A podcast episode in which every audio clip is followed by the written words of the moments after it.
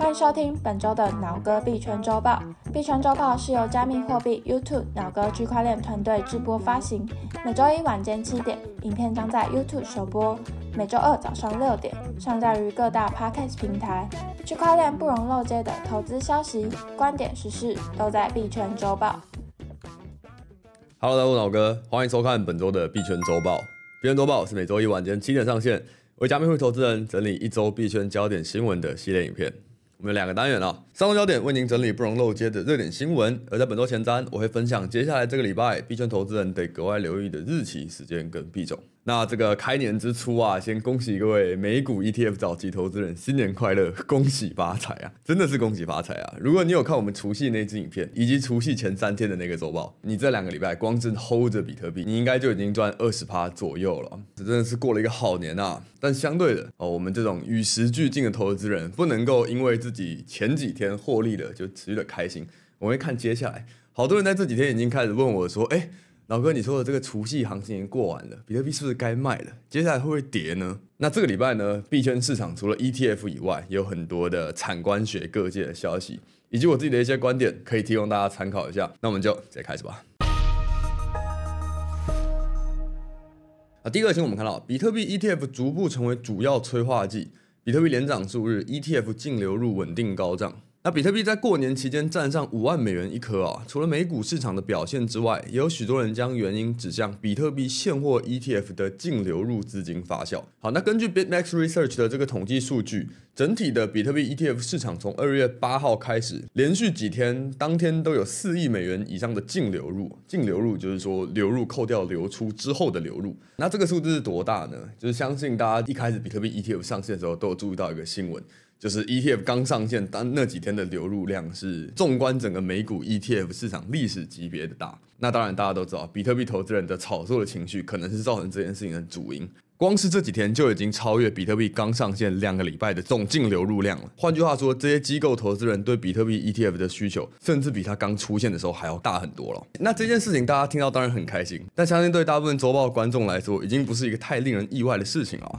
我们前两周的周报就已经提到了，没有人喊我们先加仓的原因。如果你还记得比特币 ETF 刚上线的那一个月，或者说前两个礼拜的期间，比特币市场之所以涨或跌，其实不见得是由流入量来决定的，最大的影响。者是 GBTC 的流出量，而在 ETF 刚上线的时候，GBTC 流出量导致市场上的卖压是在逐渐的增大。可是，在差不多二月一号的时候，我们就可以注意到说，这个流出量已经大幅的减缓。而这件事情很简单，可以给一般人的一个判断就是，每一个人都知道 ETF 的流入量很大，但是当每年要收你一点五趴手续费的 GBTC，它的流出量可以在上线一周开始快速的趋缓。这个现象可能就代表说，我们原本对 ETF 流入量的乐观预期。甚至还是低估了。那在这个 The Block 的数据，其实我们就可以持续的自己去追踪检测，说 ETF 的流进流出量的情况啊。这个就是我们上次讲到的，在二月一号的时候，你可以看到当天的流出量已经小于两亿美金，然后持续了几天，流出量又持续的减少。在二月十二号的时候，当天的流出量已经是五千万美元的级别了，而相对的流入量却是四亿美元的级别。所以显而易见的，还是那句话，如果这个趋势继续维持的话，那比特币的上涨就看不到头了。但当然，我们没有办法肯定这个持续上涨之后，这个趋势是否还会维持。可能有些人就涨高出货了。但无论如何，如果说我们知道比特币现货 ETF 就是现在币价涨幅最重要的推力之一，哦，我们就可以去看说，诶，什么时候开始 GBTC 的流出量又开始增大，可能比特币的上涨的趋势就会减缓。或者是再说一个最乐观的，如果有一天 GBTC 的流出量开始归零，或者是它开始不流出了，GBTC 也变成正流入。那又是下一次比特币可能会迎来大涨，下一个转折时机哦。那我们之所以总是喜欢去从这个原生的数据平台找资料，而不是只看新闻，还有另一个好处。像在过年期间就有这个消息啊，这个破产的 Genesis，它是之前是加密货币最大的资产管理公司之一，它当时就向法院提出申请，它想要出售价值十三亿美元的 GBTC。那在这两天，它是得到法院的批准了，所以当时我就看到社群里面就有些人在说啊，这个十三亿美元的 BTC 要卖啦，是不是会有卖压之类的？乍看之下，这个想法没有什么问题，它是一个潜在的出售情况，而且。好像是很多，但是如果你是直接去看数据，之前灰度一天流出两亿美元的 GBDC，我们都觉得是少的，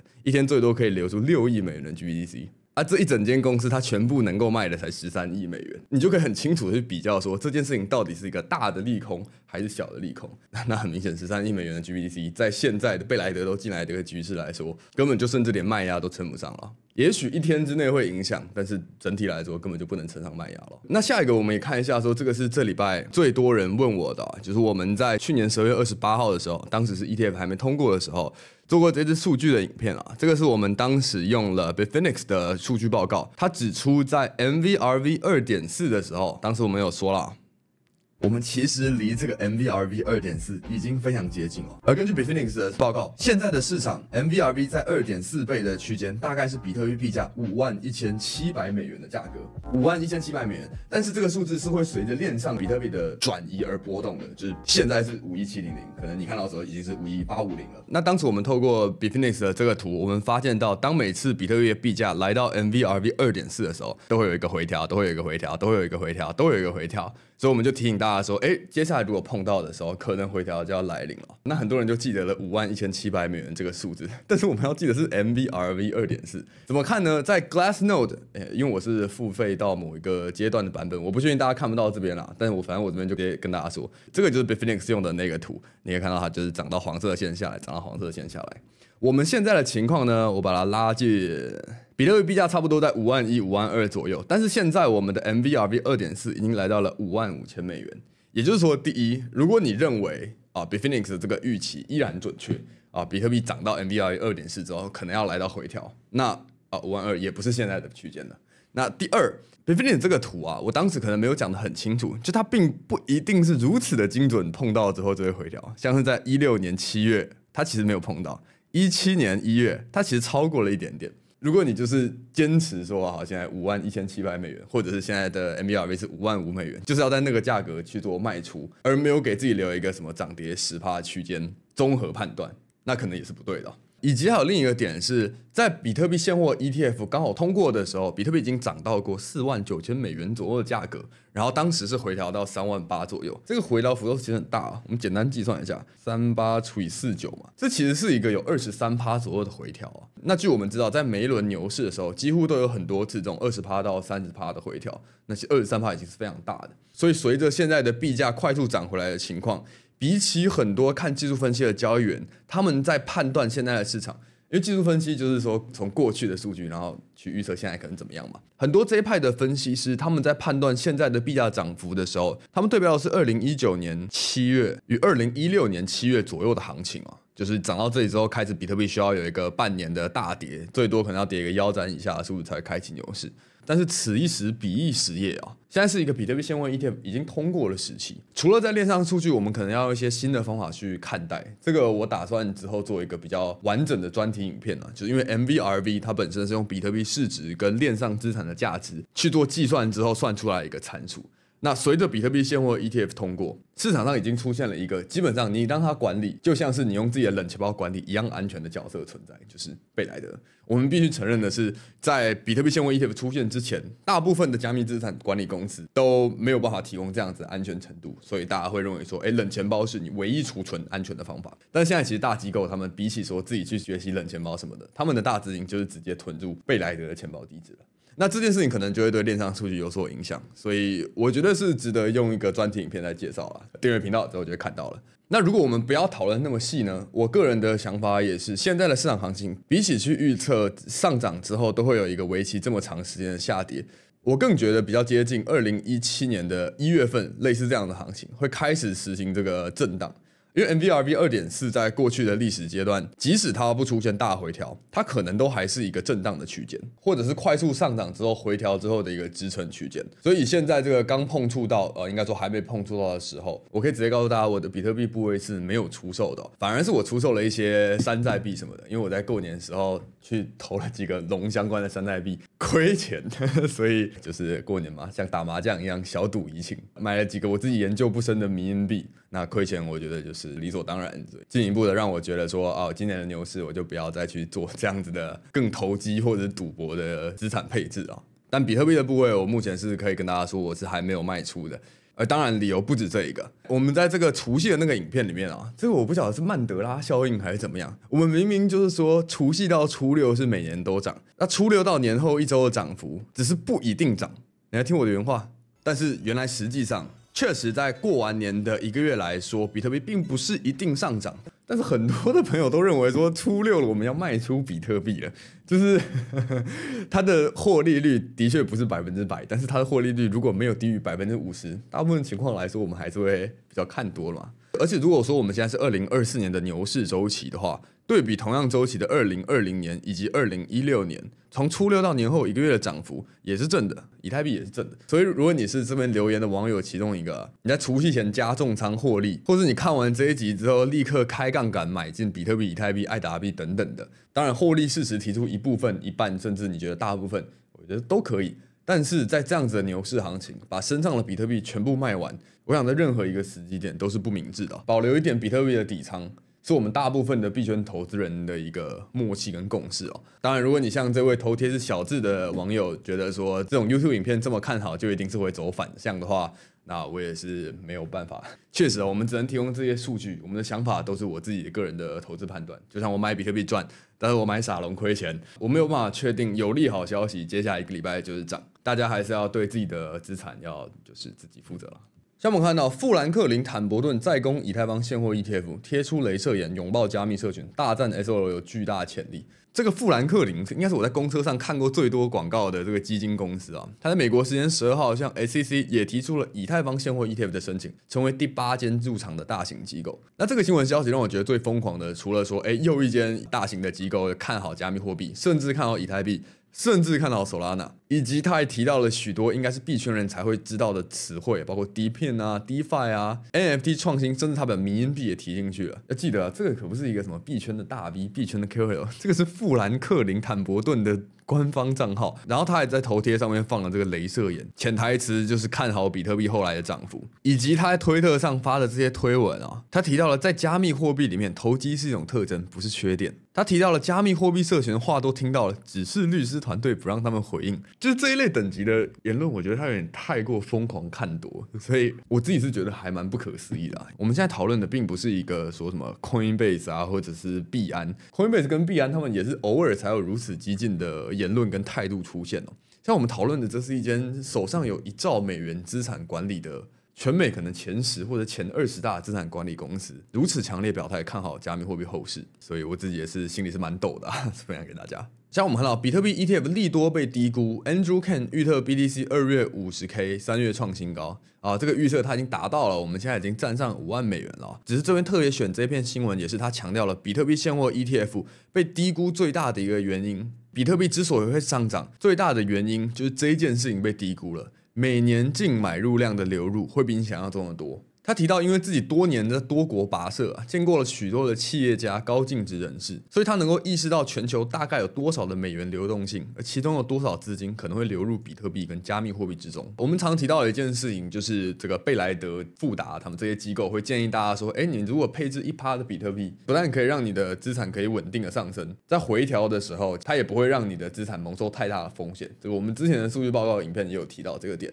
那 Andrew Kang 这边进一步指出了，加密货币投资人可能是。是每年一趴，但是真正的信仰者可能会投入五十趴以上。我不知道富兰克林算不算信仰者，他都说成这样了。因此总平均可能是三到五趴，而且这些推算还不包括企业宏观基金、退休基金、主权财富基金等资金的投入。所以这个就跟我们两周前提到的被低估的利好消息是蛮接近的。只是我们是站在流出的角度讲，他是站在流入跟高净值客户的角度讲，所以提供大家判断。像我们看到，Fed 官员安抚市场，CPI 超预期，无需过度反应，降息启动不远了。这个今年度很多人认为是无论是比特币或者是股市的牛市一个很大的点，就是认为说今年会是降息的一年了啊。可是，在二月十三号，美国 CPI 的数据显示，CPI 年增率还是高于市场的预期，这让市场基本上排除了联总会在三月就开始降息的可能性，并且将首次降息的时间推至六月或者是更晚。那这件事情当然是不利于风险市场啊。只不过呢，在十四日啊，其中一位联准会的官员，芝加哥联邦准备银行总裁这位 Austin，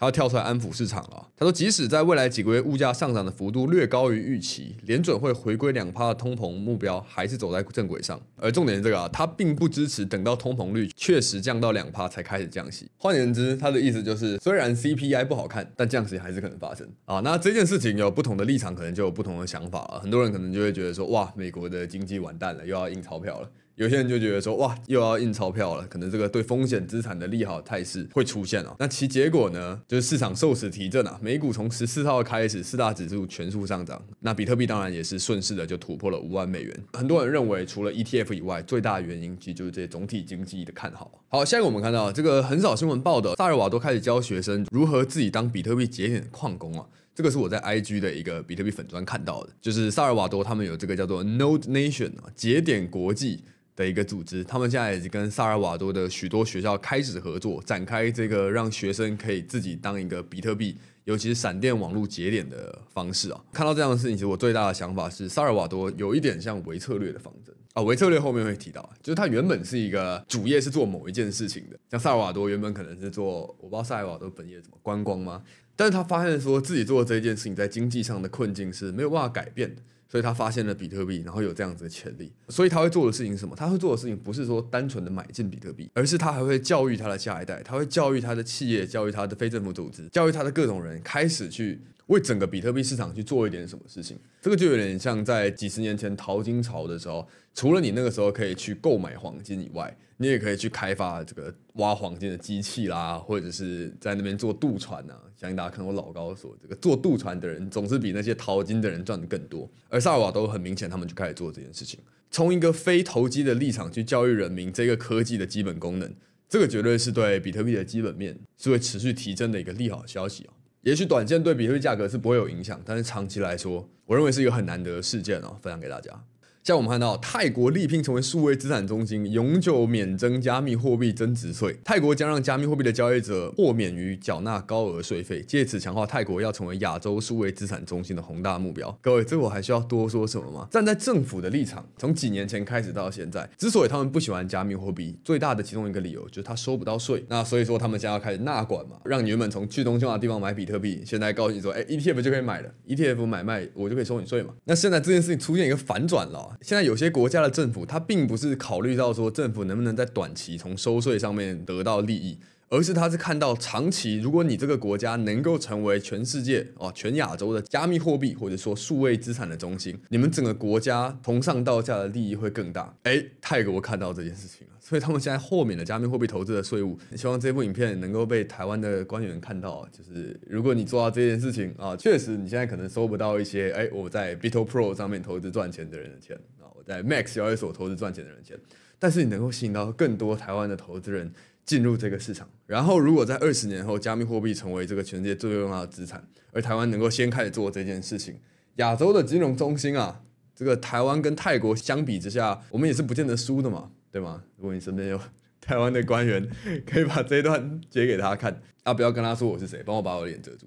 好，下一个我们看到，不是说加密货币沦为恐怖融资工具。美国财政部官员承认情况被夸大了。这个我们是不是讲过好多好多次了？就是在过去一年币圈周报开始上的这段期间，其实我们就有看过好多的消息说啊，加密货币资助恐攻啊，加密货币去洗钱啊，加密货币干嘛？然后每次那个新闻报完之后，我都会留一句说：嘿，大家知道吗？世界上啊，做这些奇怪事情的资产最多的就是法币，而不是加密货币。那当然，我说话没有分量嘛？谁说话有分量呢？美国财政部的这位高级官员 Brian Nelson，他说话有分量了吧？哎，坦白说，Hamas 使用加密货币的数量比广泛报道的数字相对的少，而且呢，他们也评估恐怖分子依然喜欢使用传统产品跟服务，就是有些时候会有这种感觉，就是我们早就知道事情，这个相信有看周报的观众朋友也早就知道了，只是现在被一个大人物说出来，好像就是哇，终于替我们出了口怨气。只是因为你早就知道了，所以似乎也没有什么其他的想法。那这个事情作为一个客观事实，是我们早就知道了。但特别的是，在这个时间点，我们看到了这样子的一个官员说出了这样的一个消息。其实不但意味着这些官员注意到这件事情，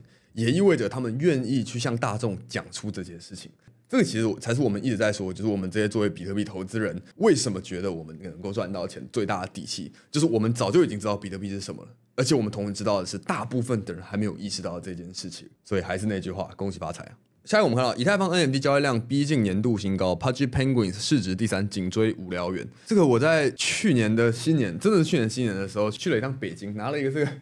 我的发组店是 Pudgy Penguin 的实体啊，只是我当时没有买 Pudgy Penguin，所以我觉得非常难过。但它现在是大部分都已经挂了的 NFT 市场里面，少数还是表现非常好的。它不但交易量，它的地板价也是持续的在上升，甚至已经要破进 BAYC 了。它一度在地板价来到二十颗以太币，而当时 BAYC 的地板价的二十三 ETH 啊、我自己是没有 Pudgy Penguin 啊，所以我不想要再多去在这边去做什么预期。只是我突然想到的一件事情是，上一次 NFT 市场的老二要超越老大，有这个黄金交叉的时候，应该就是 BAYC 超过 CryptoPunk 的时候。所以如果说企鹅能够在这个时候超越 BAYC 以及以太坊牛市的来临的话，那说不定会再带来一次新的 NFT 的热潮啊！但这个完全不用投资建议，因为我手上没有 Pudgy Penguin。像我们看到，维策略重塑品牌为比特币开发公司，买比特币不如买维策略股票。这我们刚才提到了，维策略现在比起说，哎，我就是一个买黄金的人，我现在开始做成一个做铲子的人，做那个渡船帮大家买黄金的人。Michael Saylor 啊，维策略的创办人在日前接受采访的时候表示，维策略将进行品牌重塑，为了反映其累积更多比特币并促成比特币网络成长的策略，将重新定义为比特币的开发公司，这是一个很自然的决定啊。在之前 Michael Saylor 的一些采访里面，我们就知道。他现在对公司股价的一个观点呢、就是有人问他说：“哎，既然我可以直接买比特币，我为什么还要买维策略的股票呢？”哦，他有这几个原因哦：容易买卖，没有额外费用，他的比特币会持续增加，以及他可以透过发债买比特币，创造了智慧杠杆啊。微策略股票就有点像是开了一个低倍率杠杆的比特币。当然，比特币下跌的时候，它的跌幅可能会比较高。但如果你是长期看好比特币上涨的话，他表示说买维策略的股票会比你买比特币现货赚的更多。当然，这个是他们公司老板说的话，所以大家在投资判断的时候，还是要自己做其他的研究。但无论如何，Michael Saylor 这间公司的策略跟地位，基本上现在已经很难去被撼动了。我很难想象，如果说比特币像大家某些人担心的说啊，跌了二十趴、三十趴之后，维策略是选择卖，而不是选择加买啊。那刚才提到了，如果说以太坊牛市会不会来临？所谓的以太坊牛市，也是我们一直讲的、啊、坎昆升级什么时候到来？终于敲定了、啊，以太坊 Danken 升级的日期敲定，三月十三号正式启动。开发者表示，多年的努力终于实现。如果你不知道坎昆升级是什么呢？我想时间快到了，我们也做一个专题影片吧。但反正之前的影片也讲过非常多次了，它是一个能够帮助以太坊，尤其是 Layer Two 的交易速度可以直接快上几十倍。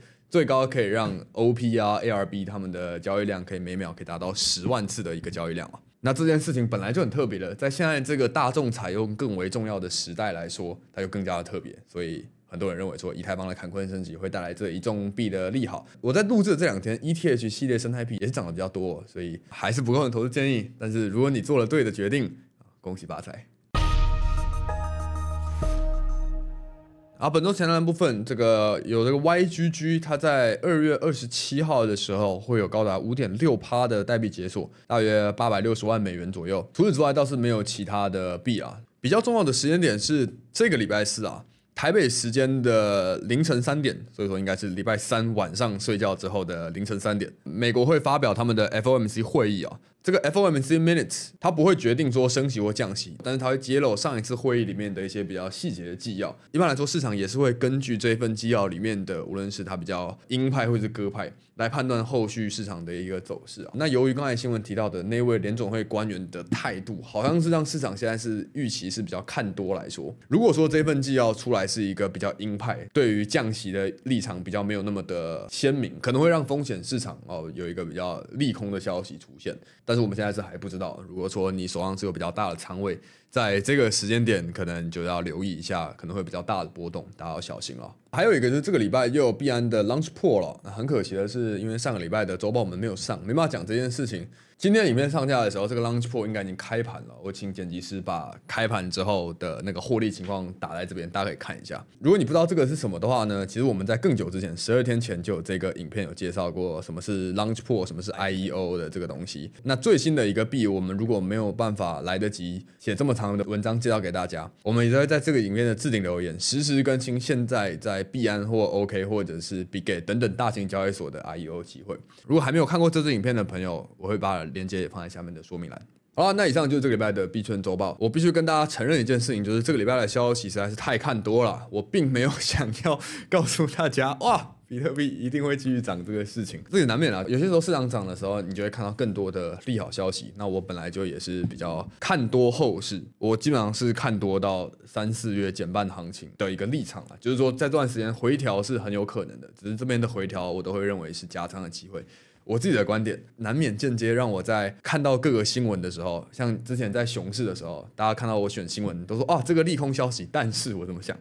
这个利空消息，但是我怎么想？那现在可能就是这个利多消息，我就是哦，恭喜发财，恭喜发财，一定会有一点偏颇，我没有办法太去隐藏自己的情绪，我唯一能够做的就是，还是在影片的后面要提醒大家一下说，说这以上都是我自己个人的看法。不构成任何的投资建议。还有一个我想特别提的是，就是大家的留言我都会看哦。然后我看到这篇，我觉得非常感动。他说在除夕的时候硬着头皮加重仓，然后希望我能够开超级感谢他想要赞助。如果你有注意到的话，其实我的频道是没有开任何的超级感谢，我没有开任何的会员专区。也就是说，如果你想要给我钱，你是给不了我的。这背后当然有各种原因，但最主要的原因是我不希望大家把我当成一个。喊盘的老师，就是我一点都不觉得说我对加密货币市场的判断能够比大部分的加密货币老师厉害到哪里去。我今天可能看对，但是我明天可能看错。我之前可能有看错的时候，那那些人如果骂我叫我赔钱，我不可能赔他钱嘛。所以当我的影片是这种比较乐观啊，胜率九九九的买法，然后你跟着买赚钱之后。我理所当然也不应该要去得到大家的这个金钱上的回馈，因为事实上是你看完这些数字之后，你承担你自己的风险，你把你的钱投进去，然后你获利。我只是一个把资讯整理出来，用我的方式呈现给大家，然后想尽办法让 YouTube 演算法能够把这个影片能够让更多人看到，去扩散一下流量的一个角色而已。所以你的亏损我没办法负责，所以你的获利呢，我当然也就不会鞠躬了。那你的获利应该要感谢谁呢？感谢你自己看到了这么多数据，感谢你自己能够在这么早期就看到一个加密货币的频道，以及就感谢比特币吧。我其实真的就是真的觉得说，在最近能够获利最大的功劳就是中本聪啊，不知道谢谁就谢天吧，这样的一个心情。然后我们就依然是兢兢业业的去看着接下来市场发生的事情，看着市场的数据，然后分享给大家。还是不免俗的。既然我们亏钱的时候要被传统金融数落成那样，在我们赚钱的时候，还是可以说一声的恭喜发财吧。好了，那这部影片就到这边。如果这部影片对你有帮助，可以帮我按赞、这个影片分享给新的朋友，订阅我的频道，让娱乐闹。在我们讲看加密货币的内容，所以比特币就涨。有任何问题都可以在底下留言区留言问我。那这样了，我是脑哥，我们下一期再见，peace。以上是本周的脑哥币圈周报，大家可以点击资讯栏中的 YouTube 链接观看影片。有任何问题，欢迎加入脑哥的赖社群提问。记得追踪我们的 YouTube 频道以及 Podcast 节目，就能在第一时间收到上新通知哦。我是制作人雨邪，下周我们同一时间见，拜拜。